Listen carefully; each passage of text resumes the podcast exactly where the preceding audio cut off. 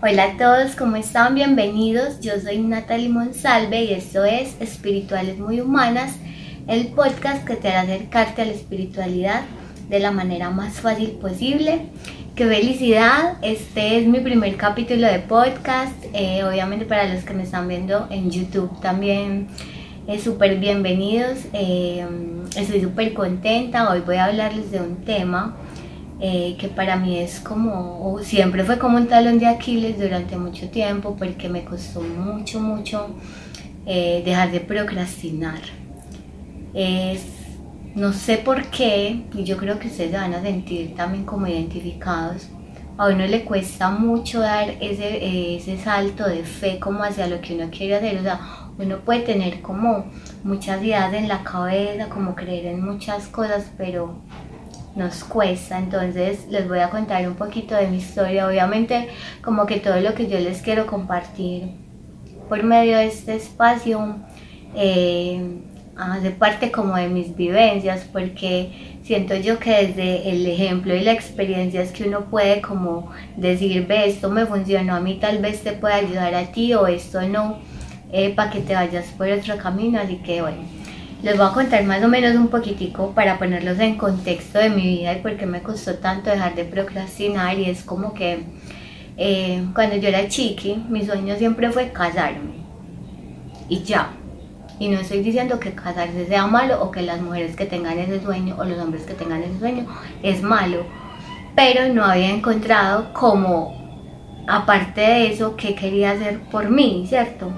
Como un propósito personal, un propósito individual, simplemente yo quería casarme y ser esposa y ser mamá. Entonces, bueno, yo me casé, ya me separé, me quiero volver a casar, pero em, como que no, o sea, de verdad que no, mi vida no tenía como propósito, no tenía como sentido, yo no, pues no tenía como nada mío, Siempre, siempre lo que quería hacer lo quería hacer con mi esposo y todo era así como, como súper pegajosa con él. Y, está bien uno tener sueños en común, pero de verdad que si a mí, o sea, en el momento en que a mí me quitaron a mi esposo, pues era como que, wow, y yo quién soy, ¿cierto? Como que quién soy yo acá en la vida y qué vine a hacer. Entonces yo empecé a estudiar como desde el 2019 eh, angeología, pues como conexión angelical, todo eso. Eh, y es algo que es como un mundo que me ha apasionado mucho toda la vida. Empecé a descubrir mis dones, para que soy buena y ahí empecé a conectarme con mi propósito. Y es más, yo había estudiado, o sea, ustedes no se imaginan todas las carreras que yo hice.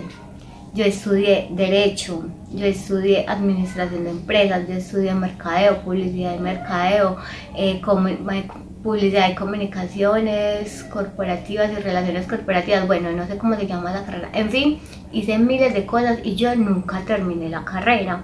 Entonces yo que pensaba, yo porque soy, yo soy como, pues en ese momento me sentía como, como si yo tuviera un problema porque yo decía, porque todas las personas a mi alrededor o todos mis amigos eh, pues terminan sus carreras, así no les guste, pues como así no sea su pasión y simplemente hayan estudiado X carrera porque les pareció fácil o por lo que fuera, todos terminaban sus, eh, sus carreras, todos conseguían sus trabajos y a mí me costaba mucho y no porque me fuera mal en la universidad porque era muy buena estudiante eh, en unas porque en otras rumbeaba mucho pero no no era capaz, o sea, yo me aburría y yo decía, no, esto ya no es lo mío y, yo me salía de las carreras y así comenzaba otra y así. Entonces un día, eh, obviamente yo empecé a ir donde un guía espiritual y me dijo, es que tú no naciste para, digamos, para trabajar eh, de ciertas maneras, tú viniste a cumplir un propósito y es hacer esto. Y eso lo, me lo dijeron después de que yo había empezado a estudiar lo de Los Ángeles.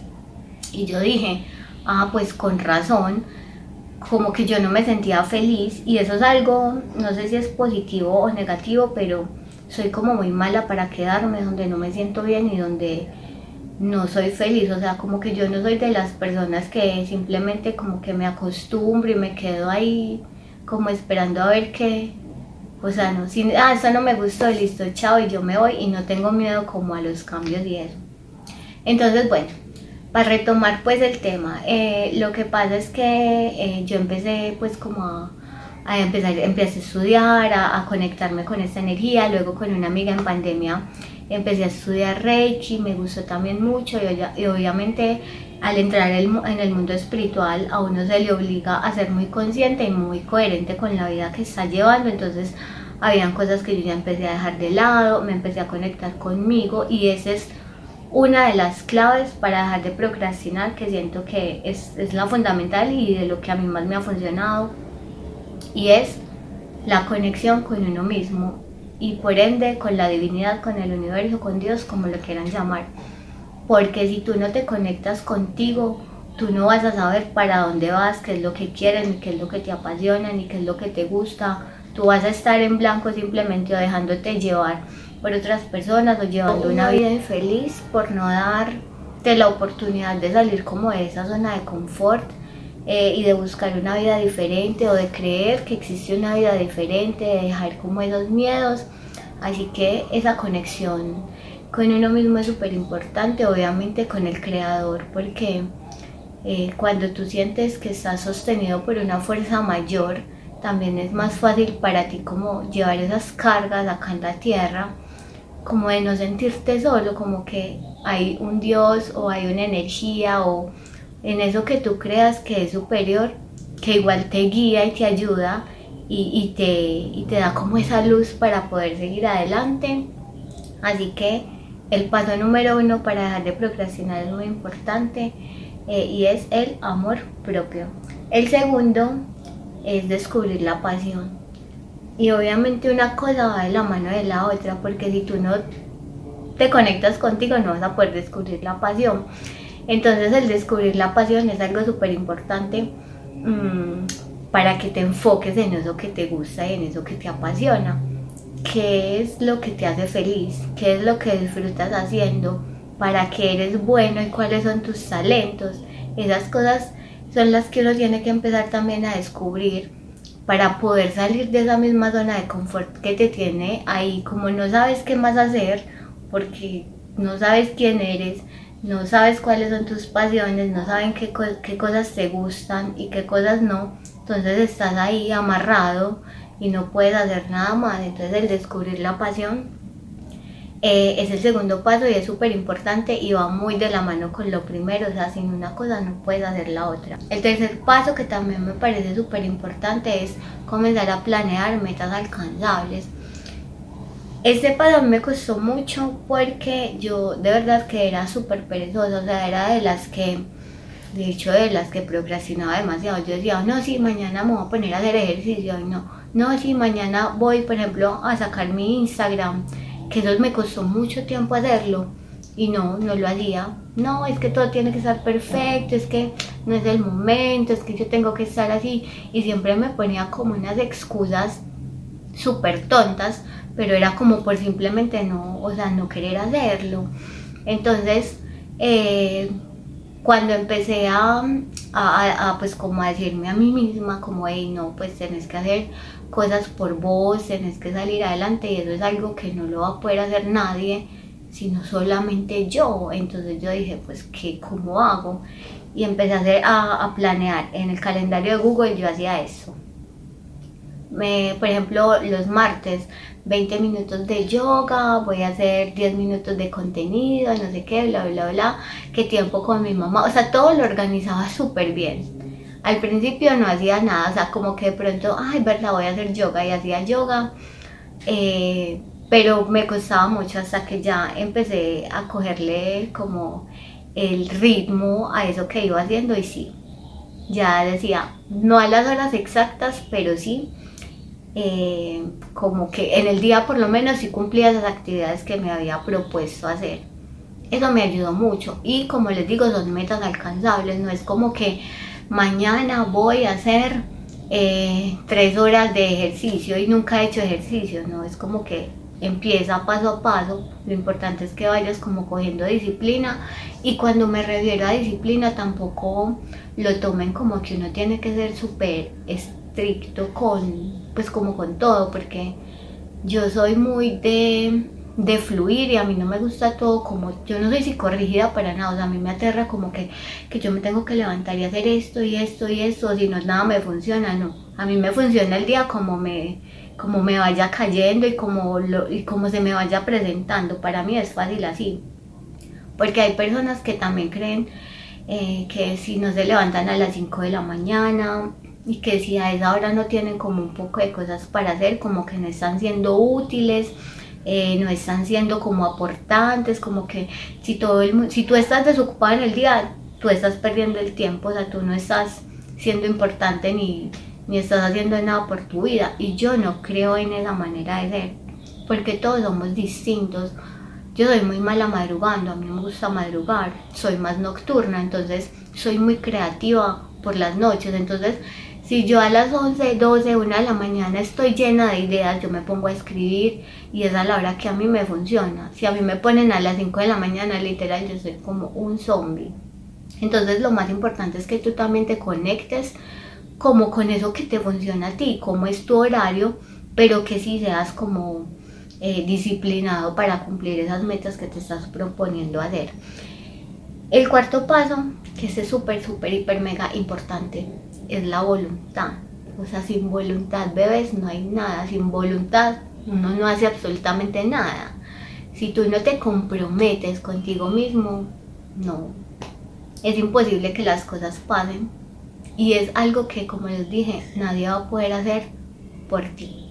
O sea, si tú no lo haces, no. No, nadie te va a llevar de la mano y te va a arrastrar. Entonces, la voluntad nos ayuda mucho el, aprender a trabajar la voluntad de nosotros y eso es algo que se trabaja, se entrena, se entrena como tú entrenas em, el cerebro para miles de cosas, entrenas como tú vas al gimnasio y entrenas tu cuerpo para que se, se vea de determinada manera, la voluntad es lo mismo, entonces es como que comprométete, si tú no te comprometes contigo, que se supone que tú eres el ser más importante que hay, que tienes si tú no estás bien, si tú no estás, no, existe nada más, ¿sí me entiendes? O sea, si tú eres incumplido contigo, si tú eres de los que te dices, em, si mañana a las 3 de la tarde voy a hacer esto y mentiras que no lo haces, entonces, ¿qué pueden esperar, por ejemplo, otras personas de ti? ¿O qué puedes brindarle tú a otras personas Mm, de esa manera si tú no te comprometes ni siquiera contigo, que eres el ser más importante para ti. Entonces la voluntad, eso, o sea, pasión sin voluntad, acción sin voluntad, es como que todo va de la mano, todo va súper ligado. Así que eh, a trabajar diariamente y, es, y es un trabajo constante, es un trabajo diario, es como de repetirte hoy sí o sí, así sea una mínima cosa, voy a tener la voluntad de hacer esto y lo haces. Así te dé pereza, o sea, así te dé miedo, simplemente hazlo. Y hazlo mínimo por 21 días y vas a ver cómo se te vuelve un hábito y ya no va a ser algo difícil y ya no va a ser para ti como que, ay, verdad, que es que no, ya va a ser como, ay, sí, tengo que hacer estas cosas y se te va a hacer súper fácil. Y el quinto es no rendirte en el camino. Eh, porque uno pues las cosas en la vida a veces son así, o sea, uno a veces quiere hacer algo y no le funciona de cierta manera, encuentra esa gente negativa alrededor, encuentra tal vez personas que te, que te juzgan o simplemente no se te dieron las cosas por X o Y motivo, entonces la cosa ahí es como no rendirte, eh, porque lo más importante de todo es como la experiencia que vas tomando. Cuando tú te equivocas en algo, tú aprendes inmediatamente y ya sabes que las cosas las haces de una manera diferente. Entonces, eh, no te rindas nunca cuando algo no te sale como quieres. O sea, mantén la mentalidad de que todo siempre es posible y todo va a ser mejor. Eh, que las cosas eh, van a fluir en el momento en que tengan que fluir, pero entonces, bebé, se cayó cinco veces, cinco veces se para y se para más fuerte, y se para con más ganas, y se para con más energía, con más alegría, con más positivismo y con más ganas de hacer las cosas eh, para que simplemente se coma el mundo. O sea, lo que yo quiero transmitirles a través de este podcast es que todo en la vida es posible desde que uno quiera hacerlo. Así que estas cosas me han funcionado a mí para dejar de procrastinar. Eh, se las estoy contando, como les digo, en base a mi experiencia de vida, a lo que yo tuve que hacer para estar en el momento en el que estoy, donde sigo aprendiendo, pero que por lo menos ya di ese primer paso y ya encontré mi propósito y estoy haciendo eso que me gusta. Así que nada, espero que les haya gustado mucho este podcast. Em, recuerden que ser humanos es más espiritual de lo que creemos. Eh, gracias por compartir este episodio conmigo y nos vemos en otro más.